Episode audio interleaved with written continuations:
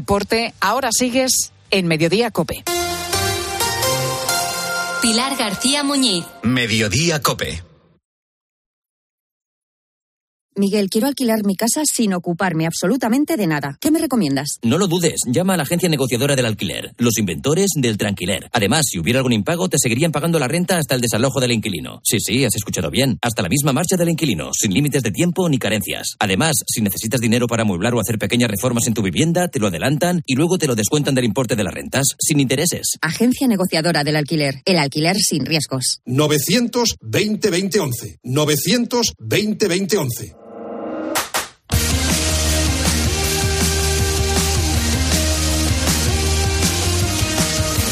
José Luis Corrochano. Deportes en Mediodía Cope. Estar informado.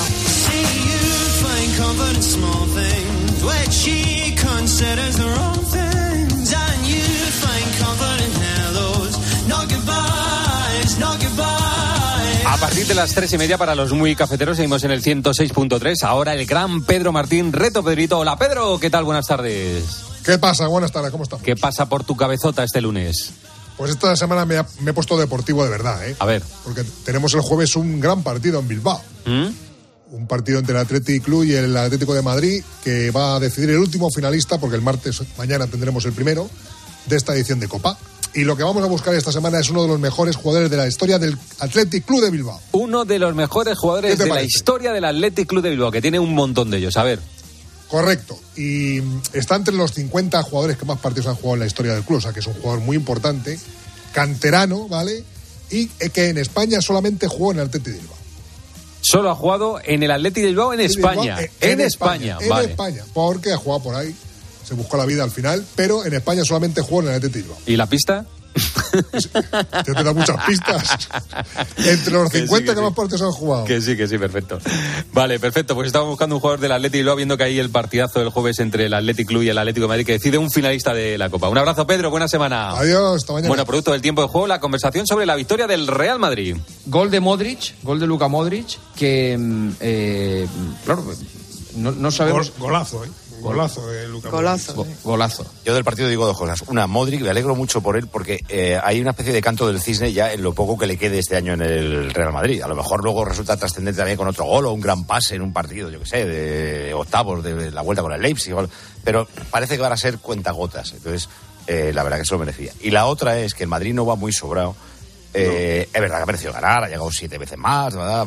pero se nota eh, que en cuanto la adversidad o no llega el primer gol, no sé cómo decirlo, hay una cierta temperatura de nervios en los jugadores, ¿eh? No estoy hablando del público, los públicos todo el mundo se queja y pita y le parece mal el árbitro y anima eh, y, y raja del de fuera. Pero a mí me gusta un equipo que, que no te digo que proteste cuando no debe y no te digo que el comportamiento sea antideportivo, pero me gusta un equipo metido que un equipo indolente. O sea, a Modri le he visto protestar una jugada que ha sido la tarjeta amarilla, que claramente no era falta, que habitualmente a lo mejor no llega la protesta a ser de ese modo y no, no se gana una tarjeta amarilla, pero prefiero eso a la indolencia. Ah, no, claro, joder. Y el Real Madrid ha pecado de indolencia en, en- en- en ocasiones a lo largo de, de- bueno, la historia es que es muy larga. Yo del partido tengo que decir que el Madrid tiene mucho mérito, porque le faltan muchos jugadores. Es cierto que a veces va con el gancho, es cierto que a veces le faltan recursos, pero tiene mucho mérito.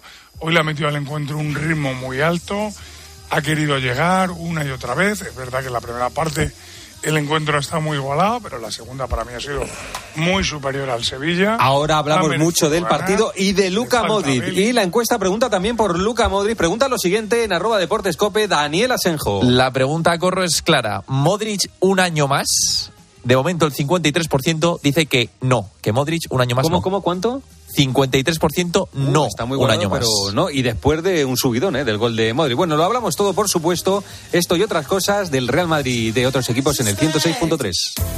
¿Te cuesta entrar en la bañera? Es hora de cambiarla por una ducha antideslizante en un día. Con Duchamanía 91 468 4907 o duchamanía.es. Cari, a mí este, nada, no me dio confianza. Y la chica esta, no sé, no sé. ¿No habrá una manera más sencilla de que seleccionemos a los inquilinos? Todo el mundo habla de Alquiler Plus. Con ellos nos aseguramos cobrar la renta siempre. Se encargarán de la selección, de los problemas, de todo. Y por solo 35 euros al mes. Pues listo, entramos en alquilerplus.es Y a vivir tranquilos.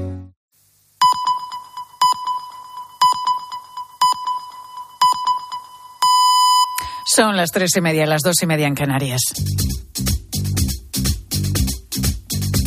Pilar García Muñiz. Mediodía Cope. Estar informado. Love is in the air. Everywhere I look around. Love is in the air. Every sight and every sound. And I don't know if I'm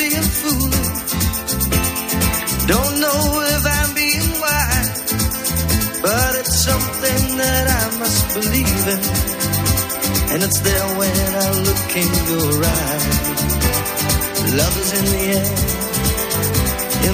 Como dice la canción, el amor está en el aire y en este caso a 5.000 metros de altura. Escucha cómo se declaró Sergio a su novia Alba el pasado 14 de febrero, el Día de los Enamorados. Ella es azafata, estaba en pleno vuelo, Madrid-Roma, estaba trabajando y de pronto él coge el micrófono, se pone en la puerta de la cabina, mira a todos los pasajeros y dice lo siguiente. Les habla un hombre enamorado de una muchacha que está trabajando con ustedes hoy en el vuelo y hoy aquí delante de todos ustedes voy a hacer una pregunta muy importante. Es, Alba, ¿quieres casarte conmigo?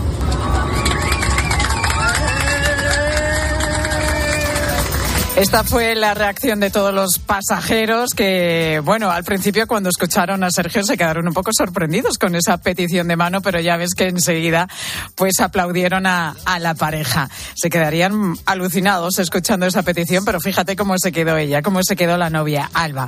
Pues se lo contaba Sergio este pasado sábado a nuestro compañero Paco González en tiempo de juego y le contaba que estuvo cuatro meses preparando esta escena. Implicó además a todos los compañeros de su novia, hasta el comandante. Nada podía fallar en ese momento. Así que cuando estaban a 45 minutos de llegar a Roma, cuando sobrevolaban el Mediterráneo, empezó la operación pedida de mano.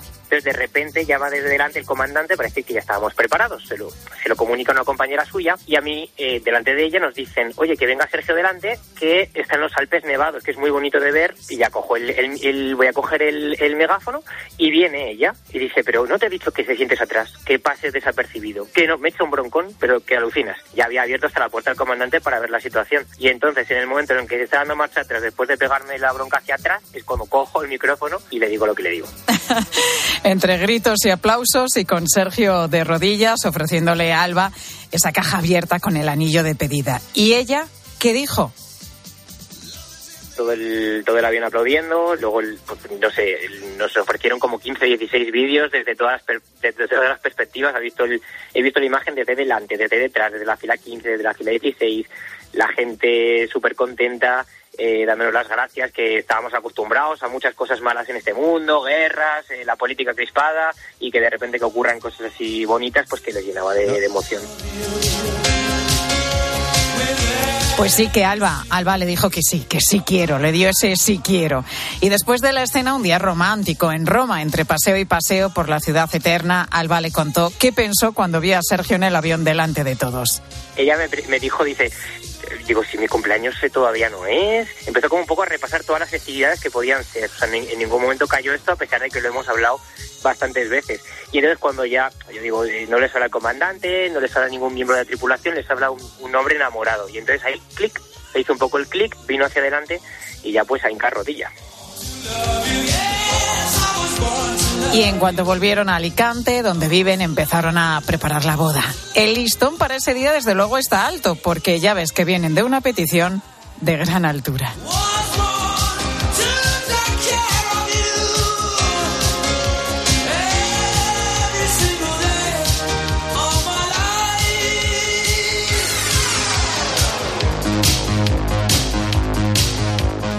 Pilar García Muñiz. Mediodía Cope. Estar informado.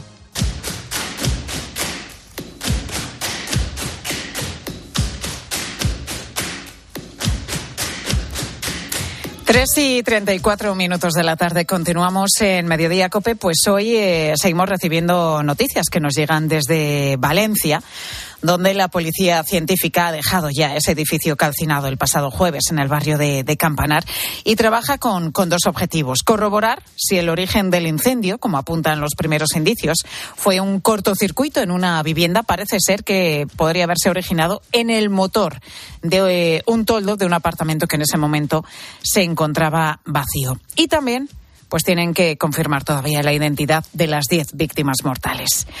Un edificio en el que vivían unas 450 personas que siguen intentando asimilar todo lo ocurrido y recomponer sus vidas empezar de cero. Se espera que a lo largo de esta semana muchos de ellos puedan empezar esa nueva vida ya en alguno de los 130 apartamentos que el Ayuntamiento de Valencia ha puesto a su disposición, que ha estado habilitando en las últimas horas de forma urgente. Vecinos que desde luego tienen muchísimo trabajo por delante para recuperarse de este shock psicológicamente, pero para recuperar, por ejemplo, también su documentación. Van a tener que hacer mucha burocracia, mucho papeleo, pues para recuperar todos esos papeles que se quemaron en sus casas para pedir las ayudas que va a aprobar esta misma, esta misma tarde también el gobierno valenciano. Eugenia era una de las vecinas de ese edificio incendiado. Vivía de alquiler y precisamente se ha acercado esta mañana hasta la ventanilla que se ha habilitado para poder hacer algunos de estos trámites. Yo vine a actualizar mis datos aquí en Tabacalera, datos de todo tipo, las personas que vivíamos en el, en el piso nos han pedido inclusive una cuenta bancaria donde eh, cuando llegue el momento de, de las ayudas, bueno, tener ya ese trámite adelantado pues van a tener que hacer muchos papeles, mucho papeleo todos estos vecinos con las administraciones, pero también con sus seguros. De ello vamos a hablar a continuación con Elena Jiménez de Andrade, que es la presidenta del Colegio de Mediadores de Seguros de Madrid. Elena, ¿cómo estás? Muy buenas tardes. Hola, buenas tardes. Eh, eh, lo primero, eh, Elena, te quería preguntar, ¿qué cubre un seguro en caso de incendio? Y hablo del seguro particular que podemos tener cada uno de nosotros en nuestra vivienda, pero también al seguro de la comunidad. Bueno, pues mm, un seguro de incendio fundamentalmente lo que te cubre es la reconstrucción total o parcial de la vivienda, ¿no? Al fin y al cabo, bueno, pues en este caso concreto, por ejemplo, pues lo que cubre sería la reconstrucción total eh, de la vivienda, porque entiendo, todas las viviendas han sido totalmente calcinadas, con lo cual eh, sería la reconstrucción de la vivienda como tal, ¿no? Un seguro de incendio, en este caso concreto, es lo que cubre la reconstrucción. Más allá de eso, en este caso también habría que incluir el seguro de la pérdida de la vivienda por la inevitabilidad, ¿no? Y entonces garantizan las compañías de seguros unos gastos para el traslado forzoso de tu vivienda y unos gastos que, tienen, que tienes, bueno, pues porque tienes que ir a un hotel o a otra vivienda. En el caso de que si tú eres, por ejemplo, inquilino, pues también te cubre unos gastos para, para adquisición de otra vivienda, ¿no? Bueno, para, para en caso que sea un inquilino, ¿no? Pero básicamente es esto, ¿no? El seguro de incendio, todos los daños que, que, que se hayan generado en la vivienda, tanto la reconstrucción como el contenido, ¿no? Como los objetos personales, el acuerdo doméstico y los enseres personales. Eh, lo que te cubre es la, la, reposición a valor de nuevo de todas las de todas tus eh, pertenencias, ¿no? Sí es verdad, eh, Elena, que, que, en España es es normal tener seguro, pero no es obligatorio tener seguro en la casa. No, realmente no, no estamos obligados a tener un seguro, ¿no? Es bastante recomendable, pero no estamos obligados. Bien es verdad que cuando contratas, si el seguro lo has contratado a través de una entidad bancaria, eh, exigen un seguro de incendios, ¿no? En el caso para que haya una pérdida total o, parcial de la vivienda, ¿no? Y, y, te cubren, pues, en este caso, los daños que haya sufrido el continente y los daños que haya sufrido el contenido, ¿no? Una indemnización. Aquí lo que es importante, yo creo que valorar, más allá de, lo que es, es, que tengas bien valorado el continente, es decir, lo que es la vivienda en sí, el inmueble, y que tengas bien valorado el contenido, ¿no? Porque nos encontramos con, eh, bueno, pues con algunas sorpresas a veces, muchas veces desagradables, que por ahorrarnos a lo mejor un poco de dinero, pues no tenemos valorado bien todo lo que es nuestras pertenencias, nuestros objetos de valor especial incluso, y no tenemos bien valorado el continente, ¿no? Entonces, eh, no es lo mismo asegurar una vivienda eh, por el valor real que tiene la reconstrucción por metros cuadrados y en la situación en la que tienes, si no la tienes bien asegurada, puede ocurrir que estés infrasegurado, ¿no? Y ahí es donde vienen un poco los, los disgustos que muchas veces nos llevamos. Y para no llevarnos esos disgustos, Elena, ¿qué es lo que deberíamos tener siempre cubierto en nuestra casa con ese seguro? Bueno. Bueno, lo que tenemos que tener siempre cubierto, yo, yo creo que para no llevarnos esos disgustos me vas a permitir, Pilar, que te diga que tienes que tener a un experto de seguros que te diga exactamente lo que tienes que hacer, ¿no? Que tampoco son muchas cosas, pero sí tenerlas claras, ¿no? Decir, valorar bien tu continente es mm, que te- se te oriente bien sobre los metros cuadrados que tienes, eh, cuál es la cuál es la reconstrucción real, ¿no? En función del valor que tengas de tu vivienda y que tengas una valoración más o menos similar, parecida a lo que tú tienes dentro de casa, ¿no? Es decir, ¿qué tenemos que tener cubierto? Pues un seguro de incendios, obviamente, un seguro de daños por agua, de daños por eh, explosión igualmente. Todos estos, eh, todas estas garantías normalmente las cubren todos los, los multirriesgos ¿no? De una forma automática, ¿no?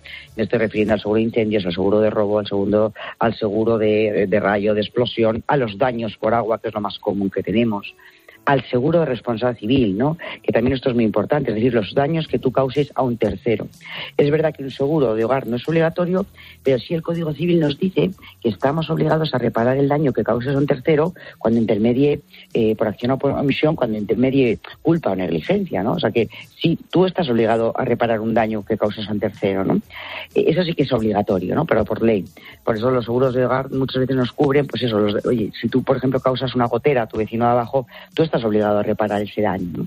Esto es lo que nos cubre también los seguros de hogar, los daños por agua, ¿no? Los daños por agua propios y los que causes a un tercero.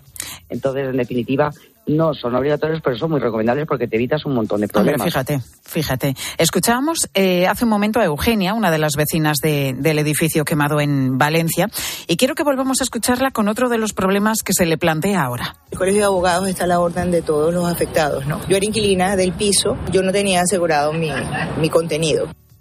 Vivía de alquiler y no tenía asegurado el contenido. ¿Y ahora qué? ¿Qué pasa con, eh, con, con Eugenia, por ejemplo? Pues eh, desgraciadamente, si no tiene asegurado el contenido, no tiene derecho a indemnización ninguna por el valor de sus pertenencias, ¿no? Y esa es la realidad. Tú como propietario, probablemente el propietario tendrá eh, un seguro que cubra los daños al continente, ¿no? Claro. Pero si eres propietario normalmente no tienes asegurado el contenido. Pero a veces sí que yo por lo menos recomiendo siempre a nuestros clientes, siempre recomendamos que tengan un capital mínimo de contenido. Por ejemplo, fíjate, contenidos son los muebles de la cocina, ¿no? Entonces, eh, eso, por ejemplo, pues tendría que ser eh, indemnizado, ¿no? Entonces, el contenido no solamente es, es tú, son todos tus enseres y tu hogar doméstico, sino que también, por ejemplo, el caso, todos los muebles de la casa, ¿no? Entonces, si ella no tiene el contenido asegurado, no tiene derecho a indemnización.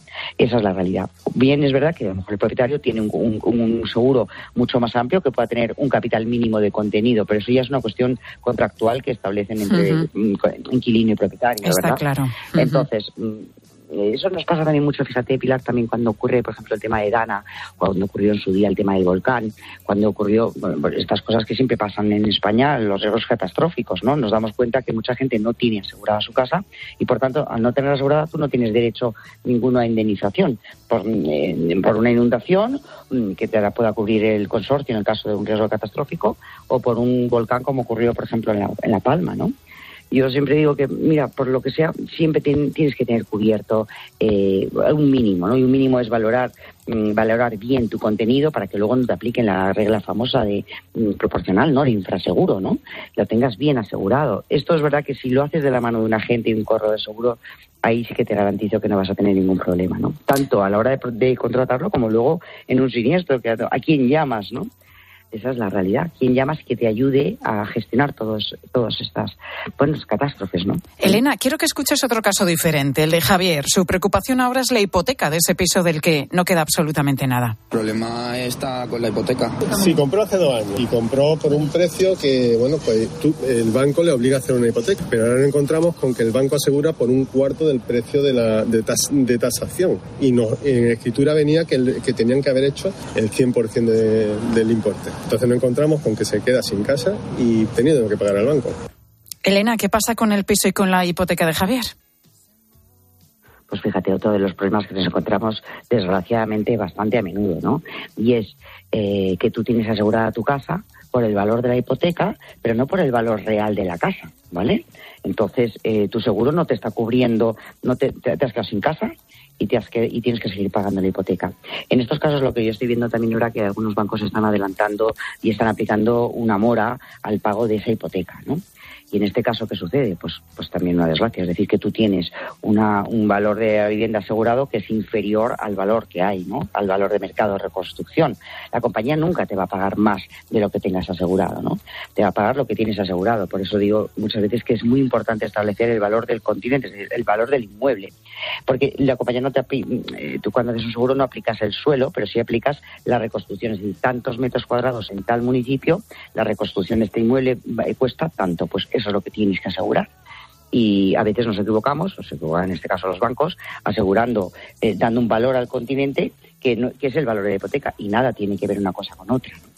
Entonces, en estos casos, pues, pues, pues que, que, es que son casos que nos, ocurre, nos ocurre muy a menudo, los mediadores seguros nos ocurre muy a menudo que, que pues que hay una que, se, que hay una divergencia brutal en estos en estos casos. Pues pues eh, los bancos están aplicando ahora pues un derecho de mora que está muy bien, pero al final tú tienes que tener asegurado tu casa como como como como, como, como tiene que ser, ¿no? El valor real de reconstrucción. ¿no? Totalmente. Y, y bueno, para evitar pues para el disgusto, el disgusto, bueno, es que es mucho más que disgusto lo que están pasando o por lo que van a pasar todas estas familias que se han quedado sin, sin su casa. Es verdad que han logrado salvar la vida, que es lo importante, ¿no? Pero es que al final, pues eso que has conseguido levantar, que has conseguido comprar con tanto esfuerzo, donde tenías tantas ilusiones, ¿no? Tanto futuro, donde tenías también tus recuerdos, es que te has quedado sin nada, sin una triste fotografía de tus padres, de, de, de, de tu familia, de tus hermanos.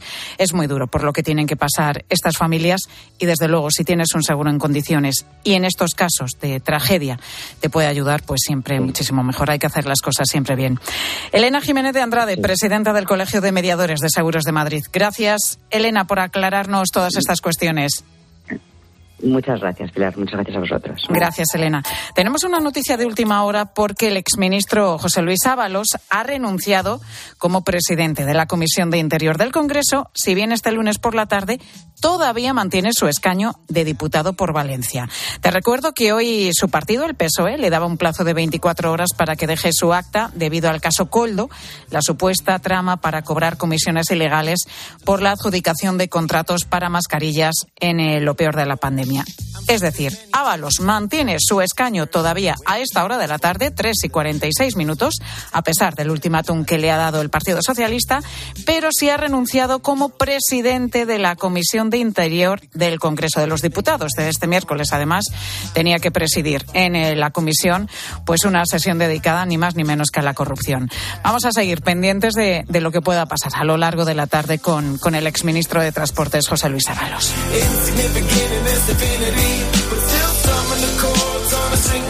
Bueno, nos vamos a ir hasta Barcelona, donde ha comenzado ya la primera jornada del Mobile World Congress y donde todos estos días vamos a descubrir las últimas eh, novedades, lo último de lo último en móviles, en realidad virtual, en robots y, como no, en inteligencia artificial. Allí en la Fira de Barcelona está nuestra compañera Mar Puerto. Mar, muy buenas tardes. Muy buenas tardes, Pilar, ¿qué tal? Me imagino que no sales de tu asombro con, la, con las cosas que estás viendo, ¿no, Mar? No, no, no. Estoy alucinando por momentos cada vez más porque cuando nos encontramos con un robot humano, después vemos uh, un taxi volador, después un coche que es como un dron, o sea, vemos cosas que no habíamos visto nunca y, y, de todo tipo, sí, sí. Oye, lo del taxi volador, explícanos un poquito cómo es. Esto de pues que mira... subes el brazo, te para y te subes y vuela. Me imagino que no. Me imagino yo tampoco que no, pero sí que es verdad que funciona. Igual, lo único que es que vuela. Al final hemos visto, lo hemos visto por dentro un poco, sí que es verdad que no nos podíamos acercar muchísimo. Tenía la puerta entreabierta y sí que hemos visto que es bastante amplio, que tiene capacidad de unas cuatro personas más el conductor y que es como un dron, que se utiliza como un taxi y está previsto que esté en funcionamiento ya de cara al 2025-2026. Eh, pero sí que es verdad que llama la atención, no es un coche normal, sino que es más bien como un helicóptero. Nosotros hemos hablado con Geón, que es el responsable de la compañía, y el único, de hecho, que, que hablaba en español que básicamente es un vehículo mucho más pequeño que un avión y aparte es eléctrico, entonces es más ecológico, también hace mucho menos ruido que un, cualquier un avión o un coche. Y aparte de este taxi, también hemos visto un coche, un coche individual, en este caso un volador también, y que funcionaba como un dron también. Eran los dos más parecidos, lo único que era un- uno era un taxi, el otro era un coche eh, individual. Y aparte de esto también eh, hemos visto coches eh, con eh, especialidad de carga eléctrica y en este caso mm, en tiempo récord, en tan solo 15 minutos, un coche de Xiaomi que tenía pues eh, esta carga rápida y la batería también era muy duradera. A la vista mm, parecía un coche normal, pero en el fondo no. Hemos hablado con Laura de Benito, responsable de comunicación de Xiaomi España, que nos contaba hace unos minutos lo que hace a este coche tan especial. La carga rápida. En 5 minutos tienes cargados 200 kilómetros de autonomía, pero es que en 15 minutos tienes más de 500 kilómetros. Eh, y otro dato súper, súper, súper clave es que, que coge 276 kilómetros de velocidad máxima, ¿vale? Y uno que a mí me gusta, que es el que más me gusta a mí, es que de 0 a 100 eh, lo tienes en 278 segundos. Fíjate, oye, me ha gustado mucho también el ordenador transparente, que no sé si lo has podido ver, Mar. No lo hemos visto, aún no, no hemos podido verlo porque eh, la fila es enorme, hay, hay muchísimos stands, muchísimas personas y también hay cola, claro, tenemos que hacer cola y tenemos que buscar a la gente para poder hablar con ella, pero, pero no, aún no hemos visto, sí que tenemos constancia Bueno, te lo de ponemos de deberes para mañana, por ejemplo, Exacto. para que investigues, sigas, eh, bueno, recorriendo los stands y los pasillos de la Fira de Barcelona para que nos sigas contando a lo largo de todos estos días, pues esas novedades. Lo que más te Sí. llame la atención del Mobile World Congress que ha comenzado hoy en la ciudad de Barcelona. Mar Puerto, te dejamos ahí, compañera. Perfecto, gracias, sigo investigando. Venga, Gracias. te- gracias, Mar. Y otra de las noticias destacadas de estas últimas horas es que el Ayuntamiento de Sevilla está estudiando cobrar una entrada a los turistas para acceder a la Plaza de España, que es uno de los monumentos más visitados de la ciudad. Solo a los turistas, ¿eh? a los sevillanos no. Una idea que están barajando para mejorar la conservación y la seguridad de la plaza. Y sobre esto te preguntábamos hoy en mediodía. ¿Cuál es ese monumento que has visitado y por el que crees que merece la pena pagar una entrada? Cuando haces turismo, ¿te frena el hecho de tener que pagar por entrar en algún sitio? ¿O lo contrario? Cuéntanos cuándo pagaste y dijiste, mira, yo sí lo sé, no entro. ¿Qué nos han dicho los oyentes? Correas, buenas tardes. Hola Pilar, ¿qué tal? Muy buenas tardes. Mira, Pepi, nuestra Pepi tiene claro, muy claro, cuál es el monumento por el que vamos, merece la pena pagar. Eh, a la Alhambra. Aquello es impresionante de bonito. Los sitios donde he tenido que pagar para entrar, pues me llevaron las niñas a París y la verdad que todos los sitios donde tuvimos que pagar merecía la pena. Me encantaron todos los museos y aquello era precioso. Bueno, es que la Alhambra eh, es de las cosas más bonitas que De tenemos primera en España. división, ¿eh? Claro, sí es verdad que pues es que para mantener ciertos monumentos, pues es que hay que pagar, ¿no? Sí. Porque muchas veces con los impuestos de, de- de ese lugar, como están justificando en la ciudad de Sevilla, pues es que no, no se puede mantener todo, ¿no? Pero también choca un poco lo de dices, hombre, la Plaza de España que está así a pie de calle, tener Claro, que algo público abierto. algo público y abierto, tener que pagar, hay un choque ahí, ¿eh? Hay un choque, un debate abierto. Hay tantos sitios que visitar en España por los que pagaríamos. Bueno, Carmen recuerda varios sitios que ha visitado y ha pagado también por ello. Y dice que todos le han merecido la pena. en Sevilla, en la Catedral, en la Giralda, en el Alcázar, en Nueva York para subir al Top of the Rock. Y además fue una clavada, pero bueno, ya que vas una vez en la vida, pues hay que pagar. En Sintra estuve en el Palacio de Pena y, y en la tinta de la Regaleira, pues hay que... Es que son viajes que no vas a volver a hacer. Entonces, Sí. ¿cómo vas a dejar de, de ver todo lo que eso conlleva, no? Entonces, hay que pagar. Y, ¿Cómo no vas y en? Belén igual, pagamos para, para ver el monasterio de los Jerónimos. ¿Cómo no vas a subir al Top of the Rock Hay que cuando vas a Nueva York o a cualquier otro gran edificio, ¿no? Gran rascacielos. Sí, sí, no. Carmen hay que decir que se ha pegado unos viajes Ya, ya. de agárrate y no te menes, ¿eh? Bueno, Inma, el monumento que más disfrutó fue el castillo de Edimburgo, en el centro de esa ciudad. y es una fortaleza del que se empezó a construirse en el siglo XI y creo que ha sido una de las más invadidas de todo el mundo.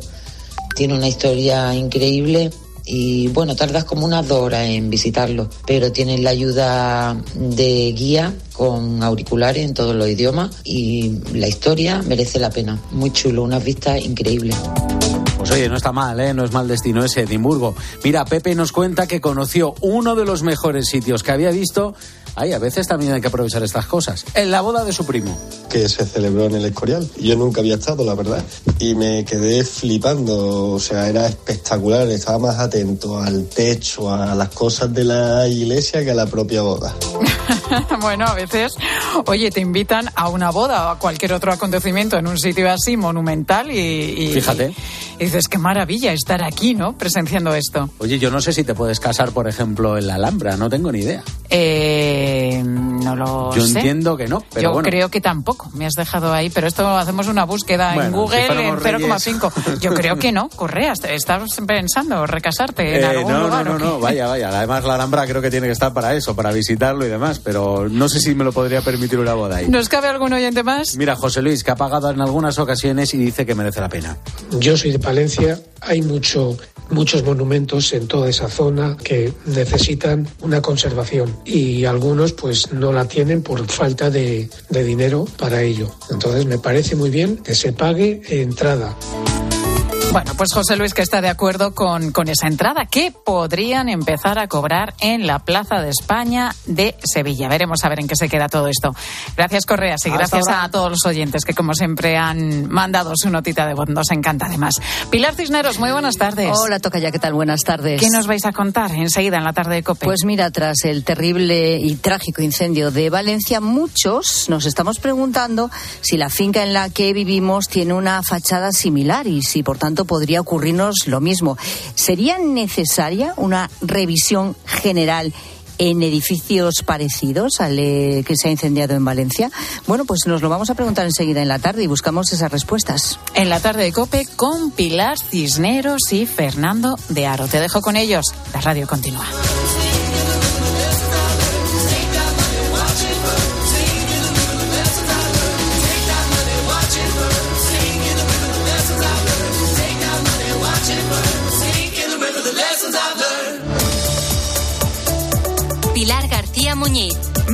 Mediodía Cope.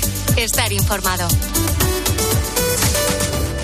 Es el hombre del momento. La derrota no está en mi vocabulario. Y ha hecho historia.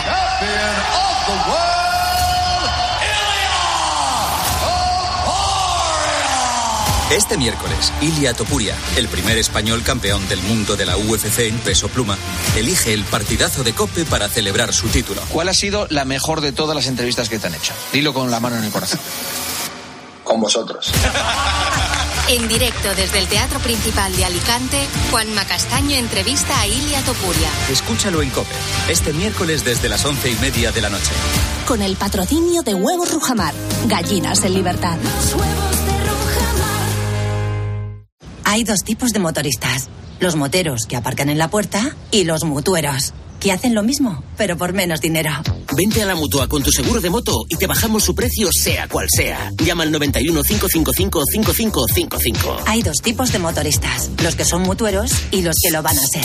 Condiciones en mutua.es. Quiero explorar sin importarme cuando volver el exterior. Quiero formar parte de él. Vale, bichito. Nos vamos a Disneyland París. Reserva durante Semana Mágica en viajes el corte inglés sin gastos de cancelación. Precio de referencia 144 euros por persona y noche en el Disney Hotel Cheyenne con entradas incluidas. Plazas limitadas. Consulta condiciones. Ven a Disneyland París con viajes el corte inglés volando con Iberia. Sé de legalitas porque a veces pasan cosas que no te esperas. Como cuando tuve aquel accidente y lograron que me indemnizaran. O cuando me hicieron unas quemaduras en la depilación láser y me ayudaron a ganar mi reclamación. Hazte de legalitas y siente el poder de contar con un abogado siempre que lo necesites. Llama ahora al 900 100 662. Escuchas Cope. Y recuerda, la mejor experiencia y el mejor sonido solo los encuentras en cope.es y en la aplicación móvil. Descárgatela. Coche roto, ay qué mal. Laika Bosch, reserva online que irá genial. Laika Bosch. Pide cita online sin complicaciones. Red de talleres Bosch Car Service para todo lo que tu automóvil necesita. De nuestra bodega Marqués de Carrión y del viñedo más prestigioso del mundo, Antaño Rioja. Un vino único con la calidad y tradición de antaño.